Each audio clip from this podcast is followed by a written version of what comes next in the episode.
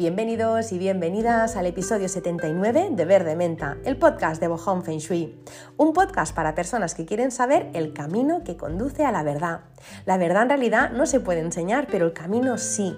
Y el Feng Shui clásico, así como otras disciplinas milenarias, pueden llevarnos a esa verdad.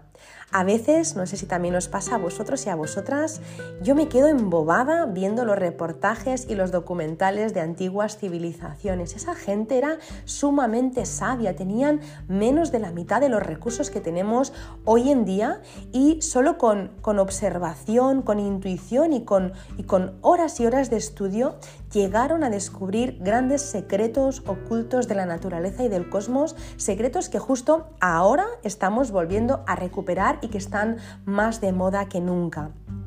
Los egipcios, por ejemplo, usaban ya en aquel entonces minerales y aceites esenciales. De los romanos, por ejemplo, hemos heredado el hallazgo de las termas, las aguas medicinales con todas sus propiedades curativas. En la India nació la Ayurveda. Los griegos utilizaban ya la talasoterapia y de los chinos, por supuesto, el Feng Shui hemos aprendido. Pero es que la astrología también viene de entonces, aunque no se sabe bien bien el origen, pero es milenaria. El otro día vi eh, una película que recomendó Pablo Flores en su curso de astrología, una película que se llama Agora. Os la recomiendo también porque se entiende un poco también el origen de la astrología y también el por qué em, muchas de las cosas, muchos de los descubrimientos que han habido a lo largo de la historia, pues eh, no, no, están documentados. Así que en esa película pues explica un poquito y si no tenéis un plan para este fin de semana, pues os recomiendo que la miréis si es que, eh, si es, que es un estilo de películas que os puede llegar a gustar, porque bueno, está ambientada ¿no? en la época, todos vestidos de romanos, bueno, ya lo veréis. Así que nada, eh, os recomiendo esa película que recomendó Pablo Flores y yo pues nada, arranco con el, con el tema de hoy, que, que con la introducción que he hecho, pues uno, una puede pensar, bueno, pues seguro que nos va a hablar ¿no? de aceites o de minerales o de astrología, pues no, Hoy os voy a hablar de otra cosa distinta, ya lo habréis visto también por la carátula del, podcast, del episodio de hoy. Os voy a hablar de veganismo, que es mi forma, mi estilo de vida. Pero antes de hacerlo, eh, que nada, lo hago en 30 segundos, os quiero dar las gracias. Gracias por estar aquí una semana más, un episodio más. Deseo que estéis súper, súper bien eh, a todos los niveles y, por supuesto, vosotros, vosotras, vuestras familias y seres queridos. Pues nada, arranco, arranco con eh, el tema de hoy, el veganismo. La verdad es que mm, me ha costado mucho hacer este, este episodio y el siguiente porque, bueno, mm, lo, he pensado, lo he pensado durante mucho tiempo. Yo creo que llevo meses, puedo decir incluso que un año bien bueno, pensando en si hacer este episodio o no hacerlo, este y el siguiente, porque van a ser dos, como digo, o no hacerlo. ¿Y por qué me lo he pensado tanto? Bueno, lo primero porque no es propiamente de Feng Shui y no había una relación directa, ¿no? Con, el Feng Shui. Así que bueno, eh, eso, ese fue uno de los principales motivos por los cuales no lo he hecho antes. Y el segundo motivo es porque yo no quería dar a entender con este episodio y con el siguiente que quiero convencer a nadie. Yo en realidad no soy una persona eh, que intente jamás convencer a los demás de lo que creo o de lo que siento. Tampoco podría hacerlo, aunque quisiera, pero es que tampoco no lo intento. Es verdad que soy de fuertes ideales, es cierto que soy de blanco-negro, en mi vida no existen los grises ni los matices, yo es de sí o no, blanco o negro, oro o plata, o sea, no, no tengo eh, ese, ¿no? eso, eso este punto intermedio yo no lo tengo. No me enorgullezco de eso, tampoco me avergüenzo, simplemente es, bueno, pues no sé, soy así, me, ocurre eso, ¿no? Que, que, necesito tener como claridad, entonces me voy siempre a uno de los dos polos, ¿no? Pero no estoy entre medio. Por eso, bueno, pues mis ideales los llevo siempre hasta el final, hasta las últimas consecuencias, pero eso no implica que quiera, como os decía, que los demás piensen como yo, solo faltaría. De igual manera, tampoco no me gusta que me intenten convencer a mí de cosas que yo no creo o que no siento. Eso no significa que yo no escuche, escucho muchísimo y me encanta saber la opinión de otras personas y los razonamientos que pues le llevan a pensar eso. Eh, soy una persona que perfectamente puedo estar en una conversación y si lo que me dice la otra persona me convence, rápidamente me cambio. O sea, es decir, sí, sí, tienes razón, estaba equivocada. Como os digo, soy de blanco negro. Entonces es, eh, yo pienso esto, así pero tú me has convencido de algo que yo es que ni siquiera había pensado o me has dado, ¿no? Eh, pues, no sé, unas ideas o, unas, unos razonamientos, unas justificaciones que yo pienso, pues sí, tienes razón, entonces automáticamente te puedo decir en la mitad de la conversación, pues tienes razón. Y claro, la otra persona muchas veces se queda un poco descolocada, en plan, pero me está, me está tomando el pelo, ¿no? Porque ¿cómo es que ha cambiado tan rápido? Pues no, porque he visto que tiene razón y me cambio, así que no me cuesta hacer eso. Pero bueno, lo que os decía, que no me gusta que me intenten convencer. Si yo tengo algo claro, no me gusta que me intenten convencer de, eh, de, otra cosa. Pues si yo no lo siento, no lo creo, pues no me gusta que insistan. Entonces tampoco no lo hago yo.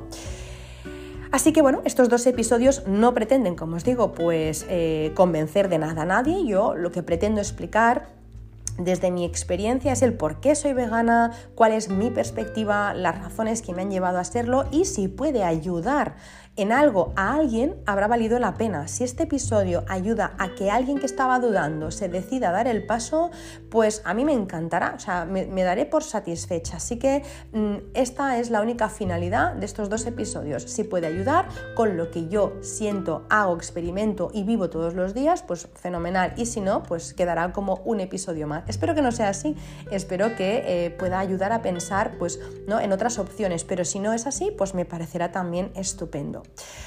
Así que bueno, en este episodio, en el siguiente, de forma resumida, os voy a explicar cómo empecé, los motivos que me llevaron a, ello, anécdotas, cómo es mi día a día siendo eh, vegana, desmitificar también algunas cosas, porque a veces no, pues desde fuera se, piensa de una manera y luego cuando estás dentro, pues es muy diferente. Así que también voy a explicar eso, voy a desmitificar algunas de las grandes cosas que, ¿no? pues que se suelen escuchar o esas ideas ¿no? que son ya como un poco leyenda urbana, pues también eh, las voy a hablar aquí. También voy a dar algunas recomendaciones, pues bueno, de marcas que, eh, pues que, utilizo en mi día a día, de páginas, de recetas, bueno, personas que me han ayudado también a, pues a entender muchas cosas, influencers, ¿no? Pues que son veganos y que también pues me han, abierto, pues, no sé, muchos horizontes, así que bueno, yo os lo voy a, os lo voy a compartir todo eh, y por supuesto también no puedo no decir que una parte del episodio pues también eh, voy a explicar el tema de la explotación animal y de las consecuencias medioambientales. Así que bueno, no todo va a ser ¿no? Eh, marcas y cosas bonitas, sino que también hay una parte que es cruda, que es la, es la, la cruda realidad, es la explotación em, ¿no? pues, eh, que se le hace a los animales. Así que bueno, os lo, voy a, os lo voy a explicar desde mi perspectiva, como os digo, y seguramente si habláis con otra persona que también sea vegana, pues os lo explicará desde otra cada uno tiene sus motivos, sus razones y cada uno sabe el por qué lo hace y cómo lo hace. Así que bueno, yo os comparto mi experiencia.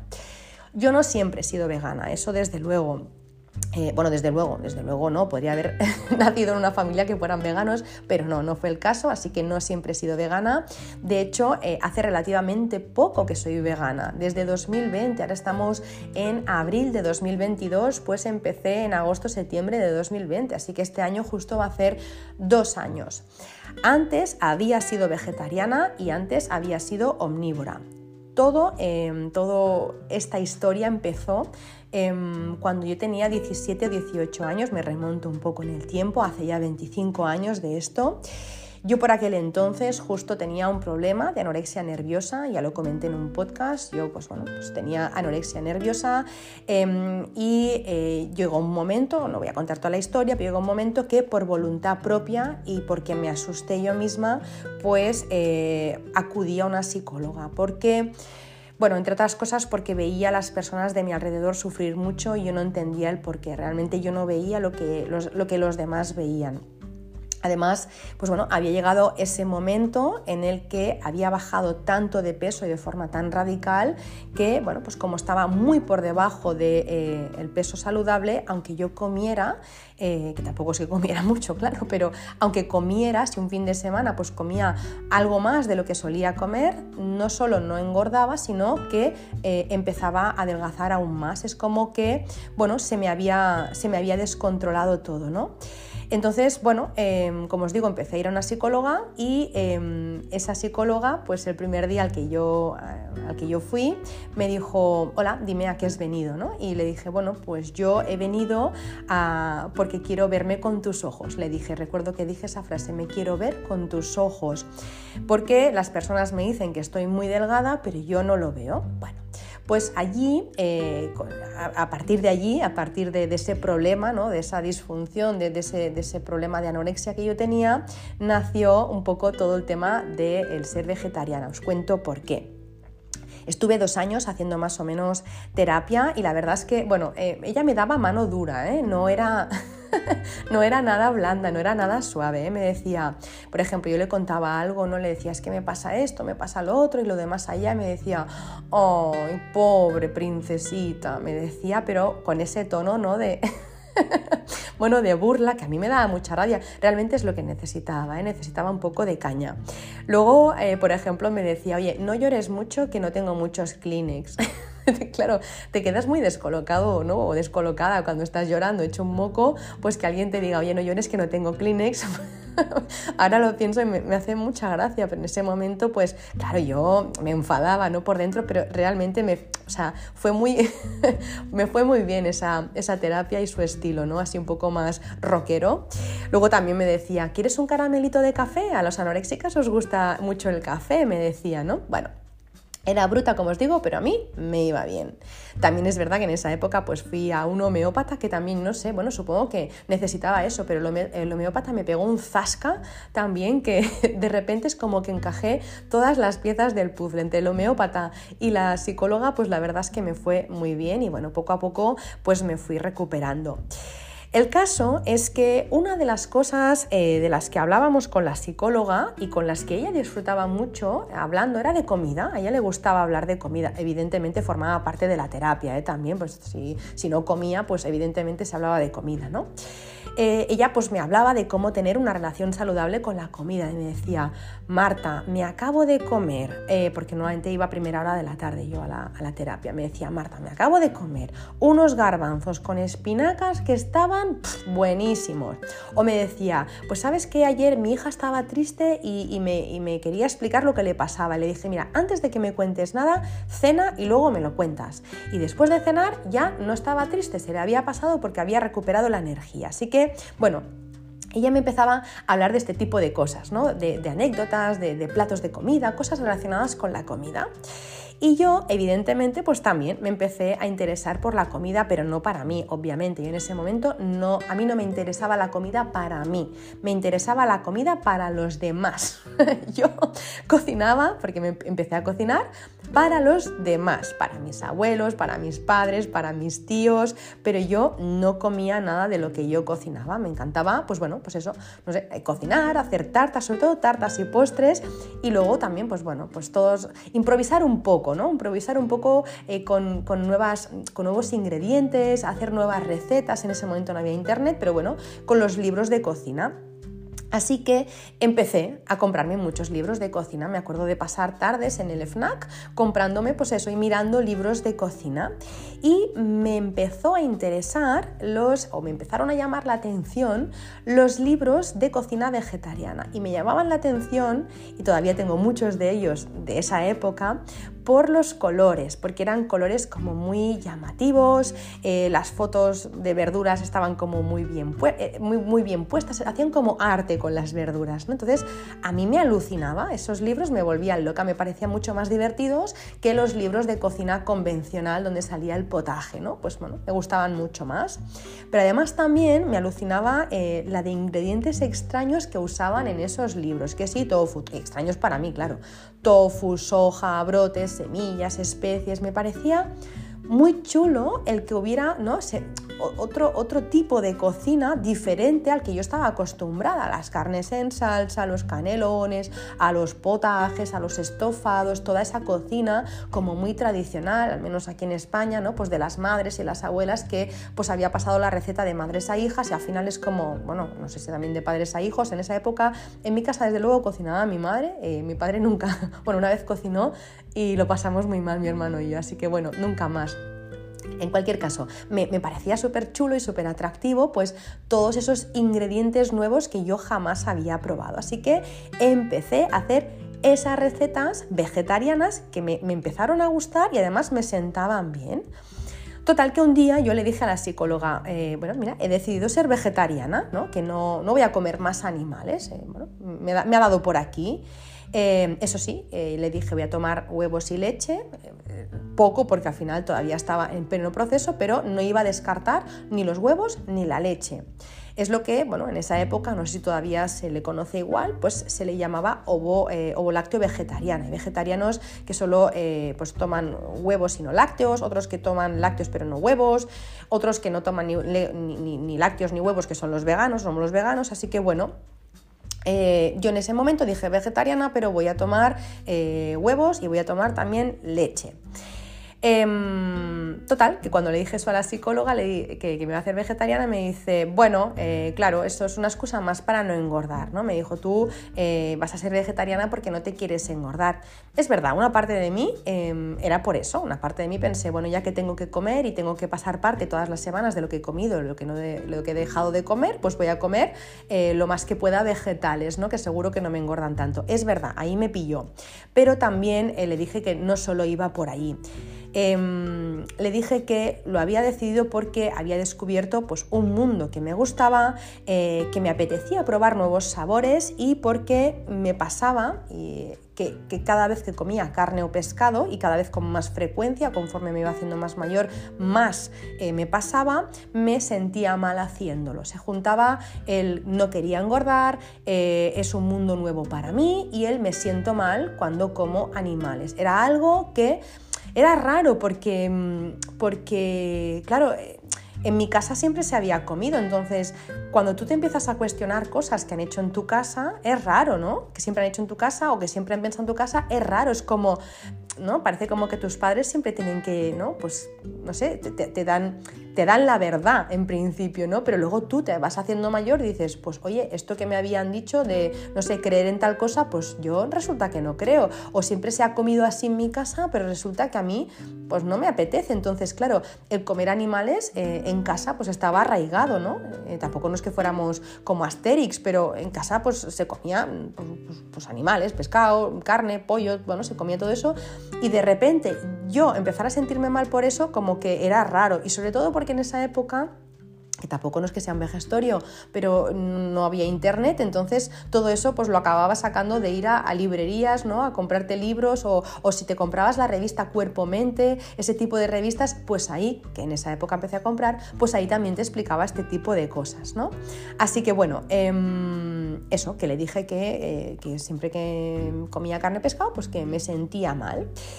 Y em, luego, haciendo un poco de memoria, eh, me acordé también que eh, cuando yo era pequeña, mi madre los domingos nos hacía paella, nos hacía una paella, arroz, ¿no? Para quien no sepa, pues bueno, un arroz, al final paellas hay de muchos tipos, pues mi madre la hacía eh, de marisco, hacía una paella con gambas y con, langostinos, ¿no? Y bueno, y con, con sepia y con esas cosas, ¿no? El caso es que yo pues cada domingo eh, me quedaba sola en el comedor, me apagaban la luz, me quedaba sola en el comedor, mis padres se iban al sofá a ver una película, me quedaba sola con el plato delante y cada 5 o 10 minutos escuchaba eso de come, come. Bueno, em, a mí la verdad es que esos bichos, las gambas, las cigalas, con las antenas, los mejillones, todo lo que mi madre ponía ahí, a mí no me gustaba, me daba asco, la verdad es que me daba asco. Además, las antenas como que me molestaban, bueno, no sé, que lo estoy pensando ahora, me da asco, no, sé, que, no, que me costaba. El caso es que el plato se quedaba intacto. Pero una vez mi madre eh, pues ató cabos y dijo, a esta lo que le pasa es que no le gustan los bichos, así, ¿no? Eh, pues, pues enteritos, pero si se los pelo y se los pongo aquí dentro, lo mismo se los come.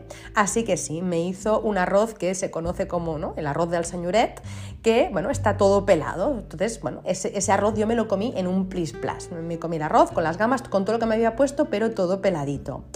Un poco me pasó como cuando vamos a comprar ¿no? al supermercado y te encuentras, pues, no sé, la, pechuga de pollo deshuesada, ¿no? Tú no piensas que eso venga de un animal, eso es pollo, ¿no? Un niño, por ejemplo, a una niña le cuesta identificar, ¿no? Que e, ese trozo de pollo es el mismo pollo, eh, ¿no? Pues que había este fin de semana en la casa rural, ¿no? O sea, ellos no, hacen, no hacen esa conexión, no, no asocian, ¿no? Pues bueno, un poco eh, a mí lo que me pasaba era eso, ¿no? Que si yo no veía el bicho, pues bueno, pues me, lo comía, ¿no? En esa época también em, me pasaron más cosas, no cuando era pequeña, sino un poco mayor. Cuando ya tomé la decisión de ser vegetariana, pues no sé qué, edad tendría, pues eso, 16, 17. Bueno, en esa época yo estaba haciendo biología en el instituto y nos hicieron diseccionar un mejillón. Eh, además nos hicieron comprar, me acuerdo, un pulmón que fuimos al mercado. Ah, es que lo no puedo soportar. Me viene la imagen de que fuimos a la tienda a comprar vísceras, ¿no? Y compré este pulmón con una, con una compañera y nos lo hicieron soplar. Bueno, pues eh, me tenéis que ver la cara ahora. ¿eh? Yo me movía entre el asco y la pena, ¿no? comprar un pulmón, luego llevártelo a casa, luego soplarlo. Bueno, era un poco asqueroso para mí, ¿eh?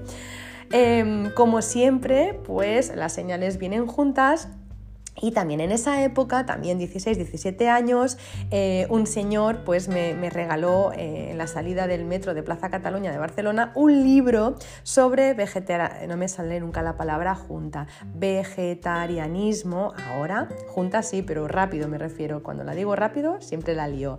Eh, me regaló eso, un libro sobre vegetarianismo y al poco, cuando empecé la carrera de Historia del Arte en la asignatura de Arte Oriental, donde se hacía arte de la India, hablamos del jainismo del que hace poco os hablé cuando hablaba de las plagas. Pues bueno, eh, ya sabéis que el jainismo, si no habéis escuchado ese episodio, pues es la religión más respetuosa del mundo con los animales y con los seres vivos.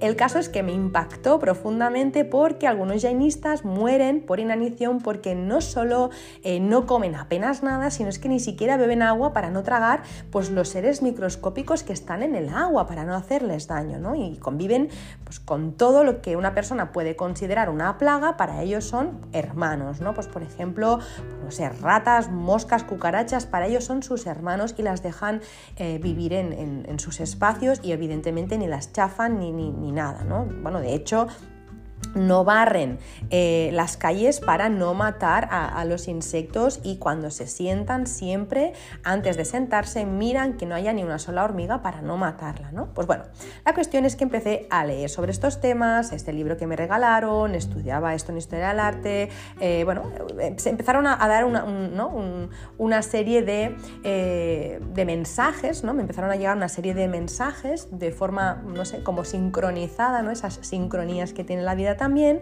Y em, ahí es donde pues eh, empecé esa, esa, andadura con el vegetarianismo, otra vez, vegetarianismo, leñe que no me sale, bueno, eh, como os digo, fue difícil en ese momento porque no había tantas cosas como ahora. De hecho, ahora eh, pues hay de todo. Incluso, pues mm, luego en este episodio no, pero en el siguiente os explicaré. Hay quesos eh, pues que son 100% hechos ¿no? a base de plantas. Em, hay carne vegetal. Hay muchas cosas que realmente es que no notas ni, ¿no? ni que es vegetal. Piensas que realmente pues, estás comiendo un queso pues de, de cabra o realmente es que está todo muy logrado hoy en día, pero en, ese, en esa época, hace 25 años atrás, pues no, ahí pues eh, había la tienda, al menos donde yo vivía, había una sola tienda en mi pueblo donde eh, con suerte, eh, pues algunas semanas habían esas hamburguesas de champiñones y arroz, de tofu, también había seitán, pero vamos, que había una neverita muy pequeña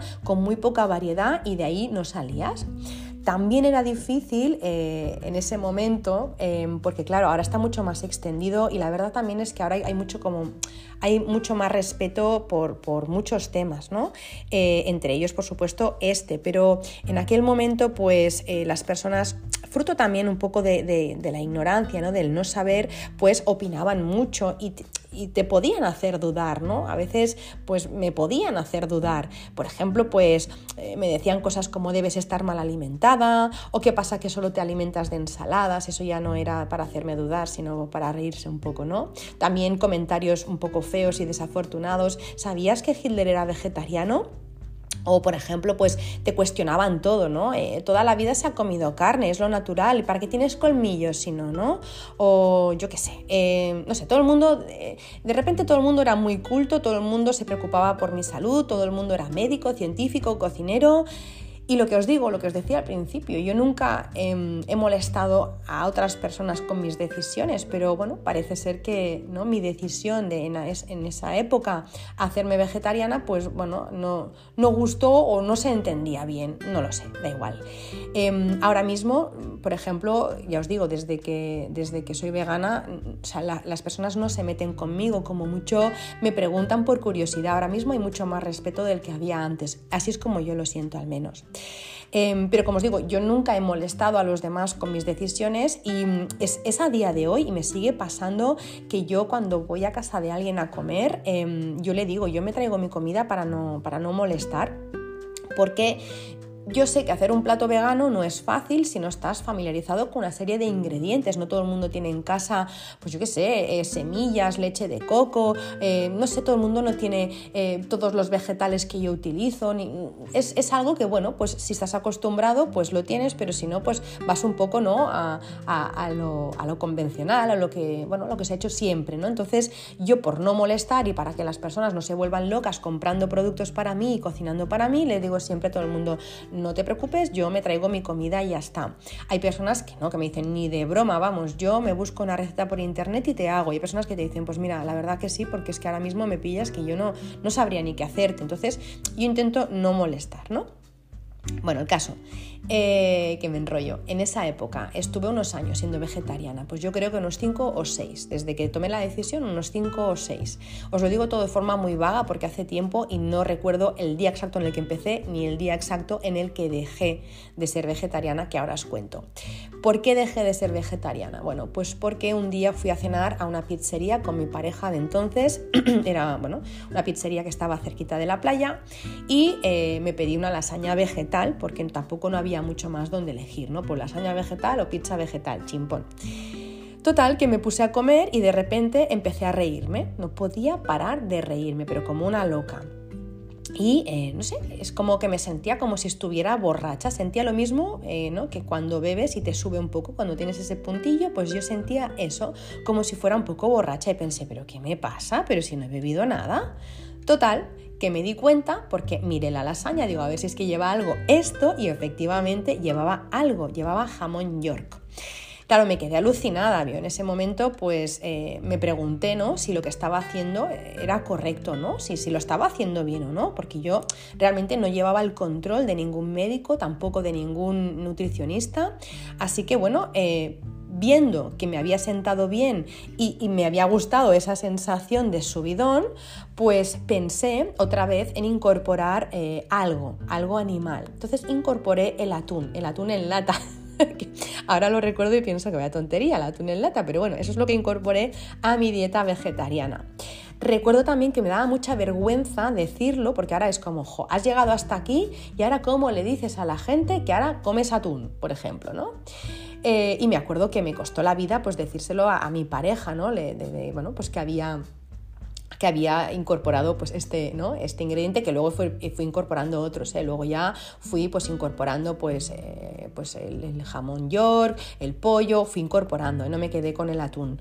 Pero, pero empecé por ahí, estuve un tiempo solo con el atún. La cuestión, que desde entonces hasta 2019 fui otra vez omnívora, avergonzada y sintiéndome sucia porque no quería hacer lo que hacía y lo hacía. Sin embargo, he estado todos estos años eh, desde que volví a comer carne y pescado hasta ahora, hasta 2019, no 2020, 2019, eh, pues avergonzada, comiendo y sintiéndome mal. Em, por ejemplo, os voy a contar algo que, bueno, mi familia evidentemente lo sabe, bueno, todo el mundo no lo sabe, pero mi familia lo sabe, quien lo sabe es mi marido. Me pasaban cosas, os cuento cosas que me pasaban eh, durante todos estos años en los que he comido carne y pescado sin querer hacerlo. Em, iba a la pescadería, ¿vale? Para, comprar pescado, pues para, para el peque y tal, no sé qué. Y bueno, para todos, vaya. Eh, yo no podía mirar el pescado. O sea, yo no podía entrar a la pescadería y si entraba porque íbamos al mercado, ¿no? Y pasaba por delante, yo me ponía de espaldas, ya lo sé que es muy friki, ¿eh? Pero mm, estoy aquí abriéndome en canal. Me ponía de espaldas, no miraba el pescado y le decía a mi marido, dime qué hay. Me decía, pues mira, hay lenguao, hay rape, merluza, vale, pues compra merluza, le decía, por ejemplo, ¿no? Como os digo, todo eso de espaldas y sin mirar.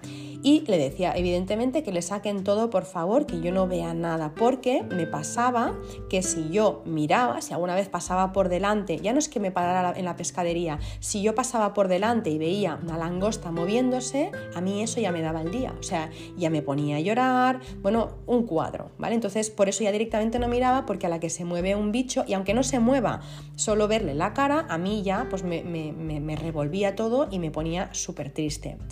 He llorado en comidas de Navidad, de verdad, encerrarme en el baño porque han sacado un lechón o un cochinillo o han sacado una dorada en el horno. Lo sé, para quien no piense igual o no sienta igual, puede parecer muy exagerado o muy friki, pero os prometo que no lo puedo evitar, no lo podía evitar, lo pasaba y lo paso, evidentemente, muy mal. Bueno, ¿sabéis lo que me ha pasado esta mañana?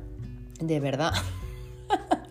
Yo de verdad que es que qué mala, mala suerte. Em, eh, bueno, mi marido se ha, ido con el coche a llevar el peque al, el peque al cole y, vuelve a entrar me dice, Marta, no encuentro las llaves del coche. Digo, bueno, ves a buscarlas, me quedo yo con el peque dentro del coche. Total, ¿qué ha pasado? Un señor que es amigo de la familia me dice, mira, que me voy al huerto a almorzar. Me dice, digo, ah, pues muy bien, que vaya bien. Dice, han matado a un, ahora no, no sé qué animal me ha dicho, no sé cordero, no es que no sé qué me ha dicho, y vamos a almorzar, digo, vaya hombre, ya me ha dado el día con la noticia, ¿no? Pues bueno, solo de imaginármelo, a mí eso ya se me pone todo del revés y ya me gira el día, pero verlo ya pues es demasiado, ¿no? Así que bueno, he dado la nota, sí, he dado la nota en cenas de fin de año, en verbenas de San Juan, en Navidad, porque, bueno, pues por eso, porque veía esos animales enteros, que eh, es lo peor que me, puede pasar, o si no lo veía entero, me da igual, porque veía esos entrecots llenos de, sangre y, bueno, pues mm, lo pasaba mal. Así que en todas esas comidas siempre me ha acabado llevando eh, mi comida, aun cuando no fuera vegetariana, ¿eh? o sea, cuando yo comía de todo, eh, eh, realmente em, no comía tampoco un entrecot de, ternera, no, comía nada sangriento, siempre era todo, yo iba a los restaurantes y por ejemplo decía, mm, dame pues pollo, ¿no? Pero me lo pones como si fuera la suela de un zapato, siempre decía yo, o sea, me lo pasas tanto que yo ni note, ¿no? Eso, bueno, pues eh, durante todo este tiempo pues me ha pasado estas cosas o por ejemplo pues yo qué sé eh, he llorado también viendo personas montar a caballo en la hípica de aquí del pueblo. Eh, he llorado en ferias medievales, por ejemplo, me acuerdo de una eh, viendo a niños montados en burro. he llorado viendo perros atados por el cuello tirando de ellos. he llorado en el zoo, que no sé ni por qué me dejé convencer, de verdad que no sé. Bueno, pues hace tres años fui al zoo y no sé ni por qué fui, porque, vamos, salí con un mal cuerpo de verdad, qué horror. No, no, no me, al menos no al que yo fui. Estaba todo, era muy decadente, era muy triste. Los animales estaban tristes, estaban, de verdad, no me gustó nada. Em, he llorado en el acuario, bueno. Eh, sabiendo también que hacían corridas de, toros. El otro día, por ejemplo, me pasó que venía de una casa rural y, eh, bueno, pues, pues bajando por la carretera vi todo de cazadores eh, aparcados, ¿no? Sus 4x4 en la carretera para ir a cazar y también eso a mí pues ya me desmonta el día, me desmonta el día ir a una tienda, ¿no? Pues pasar por una tienda de, de animales y ver los animales dentro de esas vitrinas, em, qué sé yo, también me sale súper mal cuando, ¿no? Pues cuando veo los animales cuando las personas se van a hacer fotos con animales, ¿no? Por ejemplo, viajan a un país exótico, una foto con el, con el elefante, una foto con el no sé qué. A mí eso de verdad que me, me bueno, me mata. Me mata también, por supuesto, el, ir por la autopista ¿no? y ver un, camión de, transporte pues, de animales, de cerditos, lo que sea. Eso también, siempre me dice mi marido, no mires, siempre, no mires. Y ya cuando me dice no mires, ya, ya sé lo que hay, ¿no? Así que, bueno, un poco por todo esto y por más cosas dije, mira, basta, Marta, basta. ¿Qué estás haciendo, tía? Vives una vida totalmente incoherente. Basta ya de vivir así, ¿no? Te da asco, te da pena, te sientes sucia. ¿Qué haces comiendo eso? Aunque solo fuera, da igual, atún, jamón york y pollo. Eso de como muy poca carne y solo como pollo, pues no es una solución, ¿no? Alguien sigue muriendo, pensaba yo, para que yo coma. Al final pensaba, es como decir, no, no soy una asesina en serie, solo mato de vez en cuando basta, o sea, no, quise, no quise continuar con eso porque de verdad que, mm, ¿no? cuando, haces, cuando piensas una cosa eh, y haces otra, al final te pones enferma porque ahí no, hay grietas, hay incoherencias y eso es lo que a mí me estaba pasando. Así que en 2019 hice un decretazo otra vez y me pasé al otra vez, vegetarianismo. Y ahí es cuando yo me sentí eh, otra vez que era yo. Ya no sentía esas grietas, ya no me sentía mal con mis valores ni con mis creencias. A todo eso, eh, mi marido me dice un año después, ¿vale? En 2020, en verano de 2020, Marta, voy a probar de ser vegano. Bueno, a mí en ese momento me pinchan y no me sacan sangre. O sea, que mi marido me dijera eso es como, ¿qué? Flipe.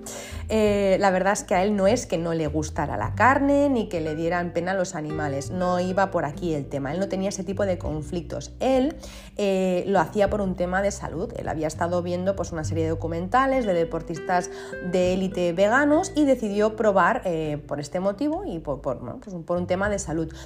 ya, ya, lo dije en el podcast que, que, grabé, no sé qué número era, pero cuando justo tomamos, tomamos esa decisión, que fue en verano de 2020, yo grabé un podcast, estaba hablando de las estrellas, y justo comenté eso, de que mi marido me había dicho que iba a a, pasarse al veganismo.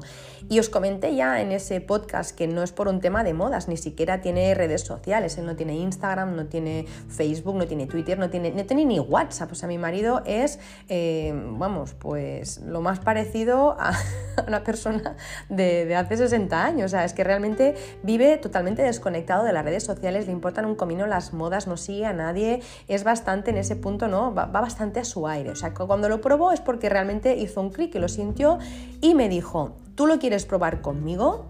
La verdad es que lo primero, el primer día eh, le dije que sí, que lo probaría con él, luego al día siguiente o a los dos días le dije que no, porque se me haría un mundo eh, vivir sin leche y sin quesos, que yo era vegetariana y que ya está, que con eso es suficiente. Pero luego pensé que si yo seguía tomando lácteos, seguía contribuyendo a la explotación animal, así que le dije que sí, que, lo iba a probar y hasta ahora.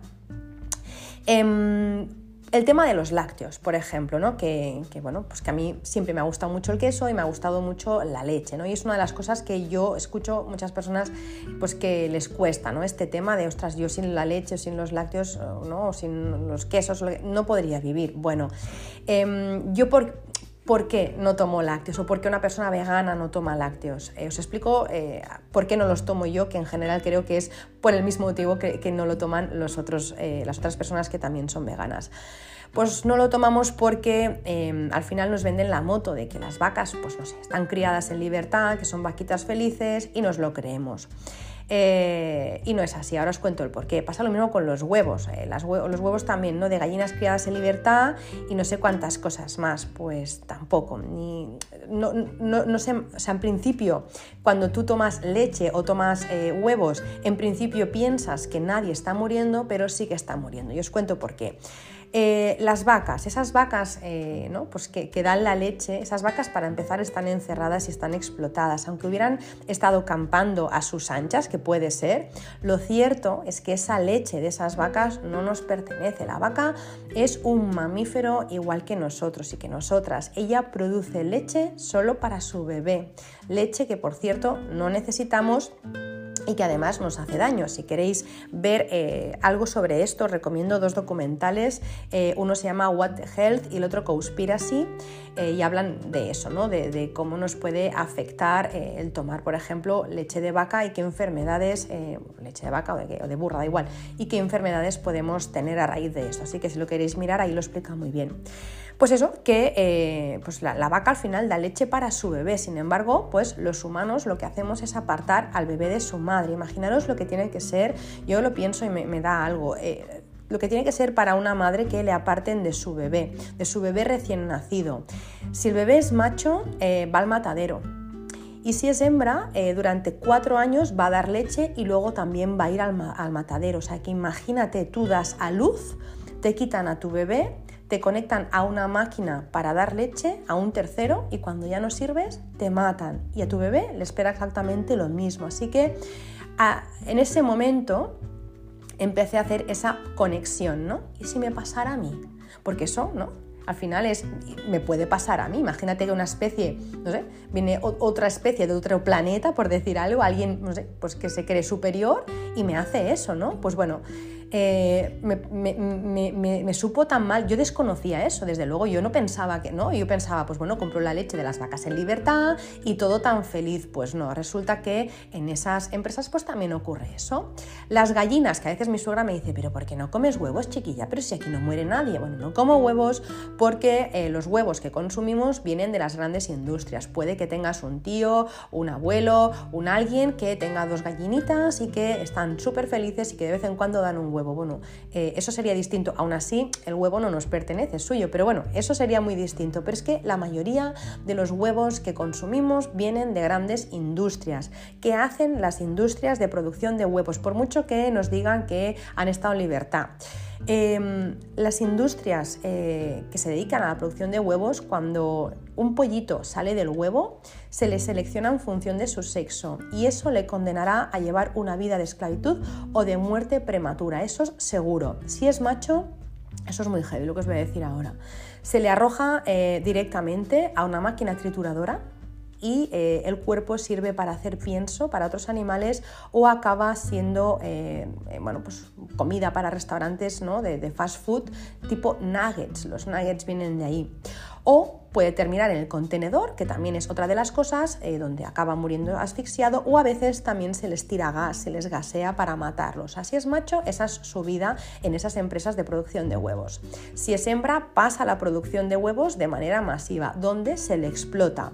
A las gallinas, por ejemplo, aparte de enjaularlas, se las mutila, se les amputa el pico para que no maten a la compañera, porque evidentemente el nivel de estrés es altísimo. Imagínate estar ahí, ¿no? Pues enchovado todo el día eh, con todo de gente a tu alrededor, pues al final, pues con el de al lado lo quieres matar. Bueno, pues para que eso no ocurra, les eh, cortan el pico les medican y les hacen mil salvajadas para que produzcan el máximo. Si por ejemplo una gallina libre produce 120 huevos aprox al año, una de estas grandes empresas eh, cuando explotan a gallina, pues la gallina acaba dando unos 300 em, iba a decir euros, huevos, huevos al año, son 180 huevos más al año que da la gallina. Evidentemente, eso es malísimo para, la pobre, eh, para el pobre animal porque acaba sufriendo descalcificación en los huesos y bueno, pues se va debilitando de forma progresiva hasta que hace que ni ella misma pueda expulsar los huevos de forma natural,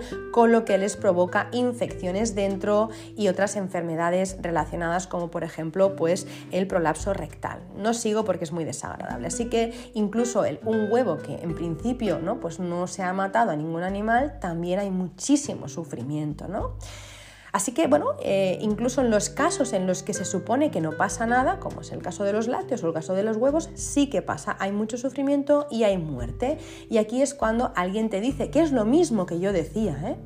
eh ya, pero es que yo no puedo vivir sin queso, me gusta demasiado. Bueno, eh, yo lo he dicho en, en, su momento, entiendo, ¿no? Porque al final si tú no sabes si tú no sabes de dónde viene todo eso, al final piensas qué mal, qué, mal hago si como queso, ¿no? Al final nadie está sufriendo y me gusta mucho el queso, ¿dónde está el problema?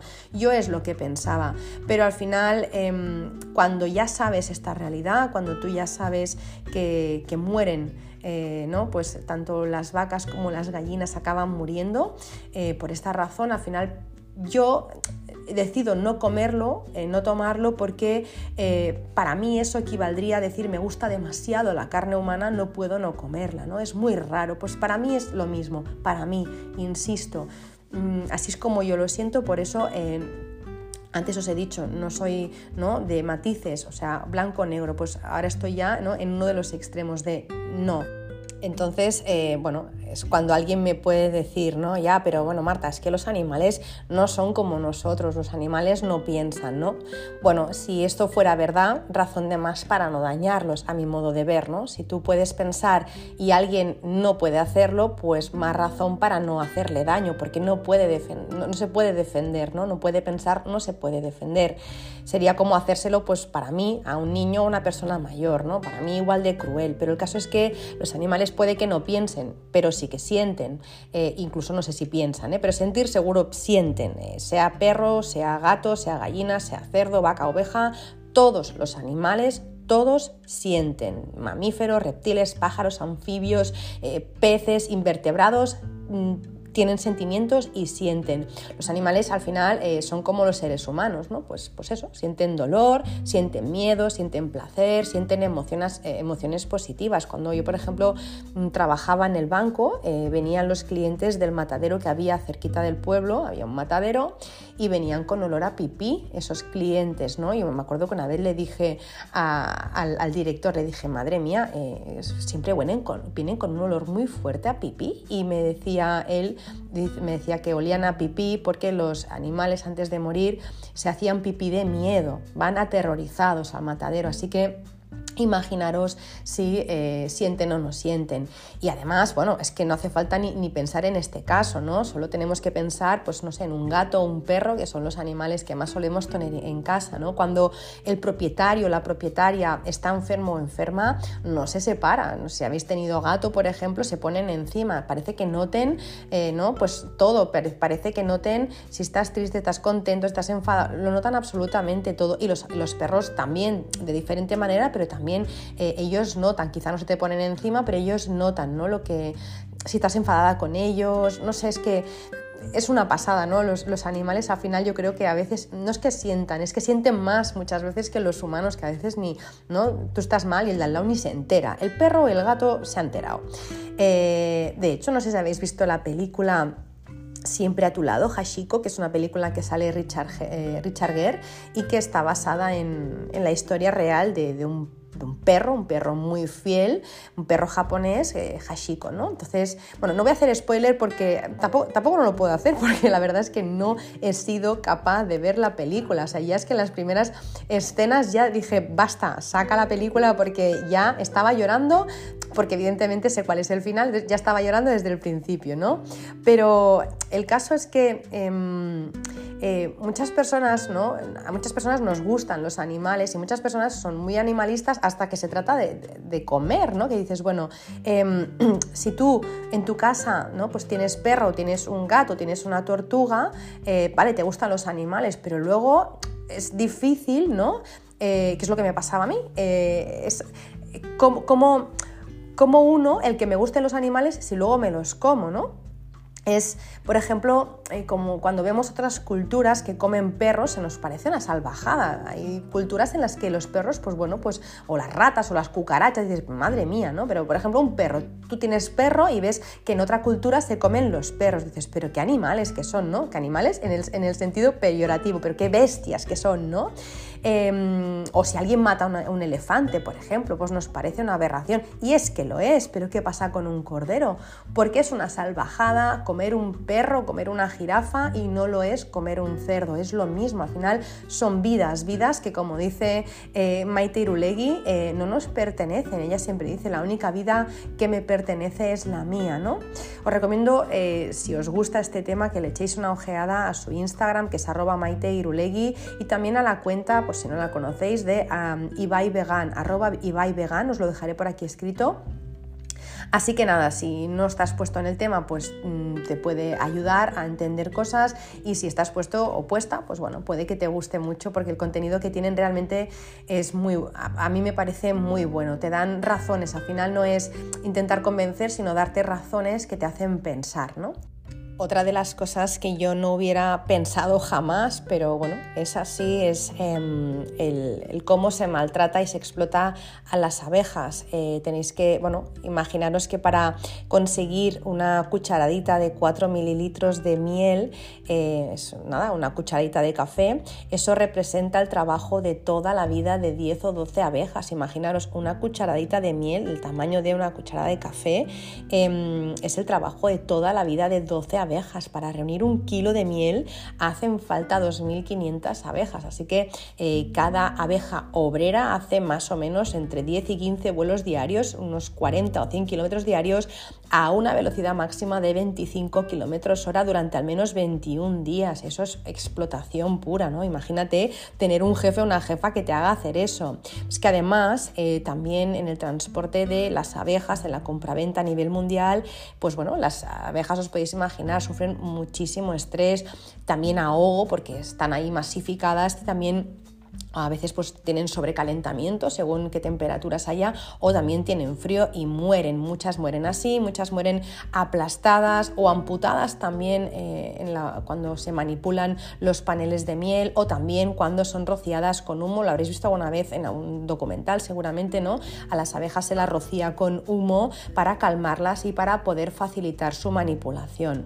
Pues bueno, todo eso pues al final es maltrato, explotación y también muerte para ellas, ¿no? O por ejemplo para sacarlas de las colmenas muchas veces también se las agita bruscamente y luego se les roba la miel, ¿no? Se les roba esa miel em, y en su lugar se les da azúcar para que se alimenten en vez de polen, ¿no? Entonces imaginaros eh, todo el día, ¿no? Imagínate todo el día tú cocinando en tu cocina, estás haciendo comida pues para tu familia y viene otro a final del día, te roba la comida y te da pues en su lugar comida basura. Pues así un día tras otro, un día tras otro. Así que a las abejas les pasa exactamente lo mismo, siendo peor incluso en la abeja reina, ¿no? La abeja reina se le cortan las alas para que no huya, se la insemina artificialmente eh, con esperma obtenido de machos decapitados y se usa también pesticidas y eh, ¿no? Pues, pesticidas y pesticidas sintéticos y antibióticos y todas las porquerías que os podáis imaginar para, para la abeja reina y para todas, evidentemente. ¿no? Al final, bueno es una salvajada. Eh, claro, cuando tú lo ves así, pues de repente se te cae la venda de los ojos, de decir, no, no, o sea, yo me estaba tomando aquí, ¿no? Mi cucharadita de miel, pensándome que era súper saludable y resulta pues que por el camino han muerto un montón y bueno, pues a, mí no, me nace hacerlo, por eso al final pues eh, un vegano ya no es que no coma carne o no coma pescado eh, porque, porque son animales que han muerto para ellos, sino eh, que no consume nada de origen animal porque siempre que hay algo de origen animal o muchas veces, no digo siempre porque siempre no se puede decir, pero siempre que hay algo que tiene origen, que es de origen animal, siempre hay manipulación, explotación por parte del humano. Entonces, por eso al final un vegano acaba siendo, ¿no? Pues, eh, pues un vegano en todo, ¿no? En el estilo de vida. Por ejemplo, eh, ahora, eh, claro, esto, esto choca un poco también, pero es que es así, la lana, por ejemplo, ¿no? A mí que siempre me, ha gustado tantísimo eh, la lana, pues bueno, la oveja que da la lana tampoco no está exenta de dolor y de maltrato, muchas mueren por frío también, cuando, ¿no? pues cuando se, se las esquilan, por agotamiento también y por una cosa que se llama molesling, que no os quiero ni contar lo que es, porque es la cosa más horrorosa que yo he visto, entonces bueno, em, lo pasan muy mal. Así que imaginaros, si estas cosas em, ¿no? que parecen inofensivas, como los lácteos, los huevos, la miel, la lana, eh, cosas en las que en principio no muere un animal, mirad ya, ¿no? pues todo lo que llegan a sufrir, ya no os hablo de la industria cárnica o de la industria peletera, ¿no? de la peletería, que es lo más salvaje que existe incluso muriendo muchos animales desollados. ¿no? Entonces, bueno, yo, como os digo, yo personalmente, pues eh, sabiendo esto, si no lo supiera, pues otro gallo cantaría, pero sabiendo lo que sé, eh, no puedo contribuir, no, no quiero para los demás lo que no quiero para mí. Al final, a mí, mm, ¿qué más me da que sea animal, que sea una persona, qué más me da una especie, una raza? Al final todos son vidas, ¿no?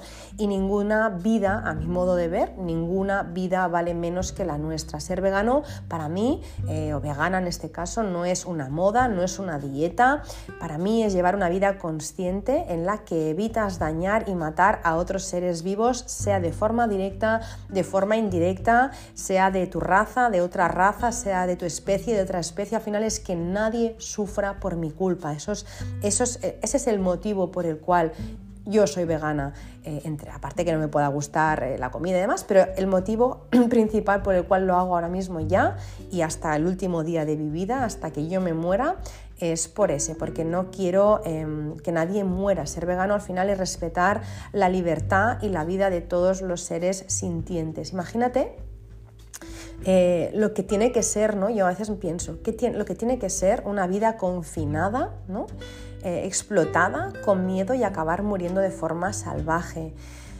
Algo que yo no consideraría aceptable en un humano, tampoco no lo considero aceptable en, un animal, ¿no? Porque al final em, nos, entristece ver personas que lo están pasando mal porque no tienen recursos o porque están en guerra y empatizamos rápidamente con ellos.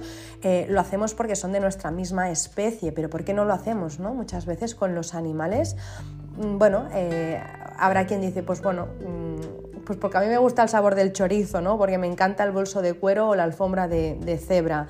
Bueno, esto para mí no es un motivo suficiente que no, que no digo que el chorizo pues no estuviera bueno, pero mira, ya hablaré la semana que viene, eh, en el próximo episodio, semana que viene no, porque estoy grabando que ya es casi Semana Santa, en el siguiente episodio eh, explicaré eh, pues muchos sustitutivos ¿no? que tenemos que parecen, pues bueno, pues hay, sustitutos del chorizo, sustitutos de la morcilla, así que quien es muy choricero, muy morcillero, también tiene ese tipo de, pues bueno, de, sustitutos, pero hechos a base de plantas. Y de verdad que no lo diríais jamás, ya os diré marcas. Pero en cualquier caso, pues bueno, em, todas estas cosas al final eh, y también a nivel de Feng Shui, ¿eh? ya no solo por todo lo que implica ¿no? de, valores, decir, a mí no me nace hacer eso, pues que luego ya si hablamos de Feng Shui, que es el tema que siempre tocamos en este podcast, porque es un podcast de Feng Shui, tampoco tiene buen Feng Shui los animales muertos en, nuestra casa, que lo he explicado estas semanas en, el post, eh, tipo mantas, cabezas disecadas, alfombras con cabeza de oso, mm, alfombras de cebra, eh, todo eso al final baja de forma dramática la vibración de la casa. Además, ese animal em, que está muerto, ya no solo es que baje la vibración porque está muerto, es que ese animal para morir ha sufrido o ha tenido miedo, así que esa vibración también se queda ah, en tu casa. Aparte de lo macabro que me parece, ¿no? Tener cabezas o esqueletos eh, en casa, ¿no? Eh, a no ser que, bueno, pues te dediques a algo que tenga que ver con eso. Si yo soy médico eh, y pues, pues me dedico a estudiar la anatomía o soy traumatólogo o traumatóloga y tengo un, un esqueleto anatómico, hombre, pues tiene todo el sentido del mundo, claro que sí, pero siempre y cuando eh, eso no haya ido a parar a mi casa de forma salvaje, o sea, que no se ha matado a nadie para que yo tenga ese esqueleto, pues ese, esa persona pues, pues murió y dejó escrito que pues después de su muerte se utilizara pues, su cuerpo para investigación. Bueno, eso es una cosa, otra cosa es que se le mate para que yo tenga eso en casa, eso ya es raro. Vamos, tenéis que imaginar, ¿no? Tenemos como muy asumido que tener, no sé, pues una alfombra o no sé, una manta de bisón encima del sofá, pues está bien, pero sin embargo, si viéramos un cuerpo humano disecado en el recibidor de casa, jolín, anda que no nos impactaría. Bueno, al final son vidas las dos. Hemos normalizado el ver animales muertos y no, evidentemente, no hemos, no hemos normalizado ver humanos muertos, pero que tampoco deberíamos, ¿no? Eh, verlo en, tratarlo como si no pasara nada con un animal. Todos al final somos iguales, todos al final eh, pues tenemos vida ¿no? y tenemos sentimientos. Así que bueno, simplemente lo que yo em, propongo eh, lo que quiero proponer con este episodio y con el siguiente es que hagamos esa conexión, es que hagamos esa conexión. ¿Por qué consideramos aceptable este tipo de prácticas? ¿no? Si no lo quisiéramos para nuestra familia, para nuestros seres queridos, ¿por qué consideramos aceptable este tipo de prácticas en otros seres vivos? Hay muchos motivos más por los cuales soy vegana y lo seguiré explicando eh, en, el siguiente podcast, pero em, uno de ellos es también por, por, el daño que hacen en el medio ambiente. ¿no? Eh, la ganadería ya se sabe que es uno de los mayores contribuyentes de las emisiones de gases de efecto invernadero, eh, también de la deforestación, también de la contaminación del agua y de la contaminación del aire. Eh, muchas veces pues bueno, nos preocupamos por no gastar agua, por reciclar, cosa que tenemos que hacer evidentemente, y por usar pues, productos ecológicos, por utilizar energías renovables, evidentemente hay que hacerlo, pero resulta que lo que más contamina es la ganadería. Dice Joseph Poor, investigador de ciencias ambientales de la Universidad de Oxford, que una dieta vegana es probablemente la mejor forma de reducir tu impacto en el planeta Tierra. Ya no solo por los gases de efecto invernadero que decía, sino también por la acidificación global, por la eutrofización, eh, por el uso del suelo, por el, eh, por el uso también del agua. Este ritmo de vida al final, eh, no dicho por mí, no dicho por veganos, sino se sabe que no es sostenible y que no se puede alargar mucho en el tiempo. Yo creo que estamos ante una crisis climática y en gran parte pues viene, en gran parte evidentemente no todo, por la ganadería y si no cambiamos hábitos en poco tiempo pues no se podrá vivir. Así que bueno, yo creo que es por este motivo eh, que se está, que se está, se está como como cada vez poniendo más conciencia y cada vez hay más personas ¿no? pues que, que miran por, por, consumir o por tener una dieta plant-based porque al final es que eh, es el un poco se dice, yo creo que es así, que es el futuro, porque es que no, no hay otro futuro, no podemos seguir ¿no? Pues, eh, generando todos estos residuos, ni podemos eh, seguir deforestando para seguir consumiendo carne en cantidades industriales como estábamos haciendo hasta ahora. Y también no he hablado de los peces y de los mares, pero bueno, que también al final eh, todo nos lleva a lo mismo, que para un estilo de vida pues, mucho más sostenible, pues uno pasa si no por eliminar, al menos sí por reducir bastante la cantidad de esta ingesta. Así que nada, hasta aquí, paro aquí. En el próximo episodio os hablo de las opciones que tenemos, de restaurantes, como os decía, de influencers, de recetas deliciosas, de ropa, de mitos, eh, de carencias en la alimentación que siempre se piensa que se tienen, de marcas, de cosmética. Bueno, os explicaré un poquito em, pues, todo lo que he descubierto por si os puede ser de utilidad. Espero eh, que con este podcast, con este episodio, pues eh, os haya podido aportar alguna información nueva que no supierais, algo de luz. Espero que se haya entendido bien, espero haberme explicado bien, sobre todo, eh, como os digo desde un principio, lo he hecho desde mi propia experiencia. Yo no soy em, una experta en, esto, al final este no es, mi, no, no es mi tema y yo pues al final de lo que sé es de Feng Shui, pero es verdad que bueno, pues es algo que practico, que me apetecía compartir por si, como os digo, pues eh, puede aportar algo a alguien y bueno, pues si alguien le ayuda a tomar la decisión, pues eh, genial. Y si no sirve de nada, pues nada. Ahí quedará, ahí quedará grabado este podcast para, para la posteridad y para, para los siguientes eh, que vengan. Nada, que, que, paro ya, que me enrollo un montón, que, que lo dejo aquí, que si tenéis cualquier duda, cualquier pregunta, que si queréis comentar algo, queréis compartir cualquier experiencia, si sois veganos, si no, si estáis de acuerdo, si no, pues lo podéis, eh, me lo podéis comentar en en, mi Instagram, en arroba bojonfengshui, que es donde siempre pues, puedo leer y contestar todos los mensajes, aunque es verdad que este podcast está en todas las plataformas disponibles, así que nada, donde queráis, pero donde seguro que contesto es en mi Instagram. También me podéis escribir si queréis entrar en mi página web www.bojon.es, ahí pues podéis enviar el formulario de contacto o a mi mail directamente o bojon.es y nada, me despido hasta la semana que viene, no porque este podcast lo estoy grabando como decía antes de Semana Santa. La semana que viene pues eh, voy a estar de vacaciones, pero ya para la siguiente sí, em, que, nos volvemos a encontrar y mientras eso no ocurra, pues nada, os mando mis mejores deseos. Deseo que tengáis un muy feliz día, eh, una muy feliz tarde, muy feliz noche, depende si me estáis escuchando por la mañana, por la tarde o por la noche. Un beso enorme y feliz semana.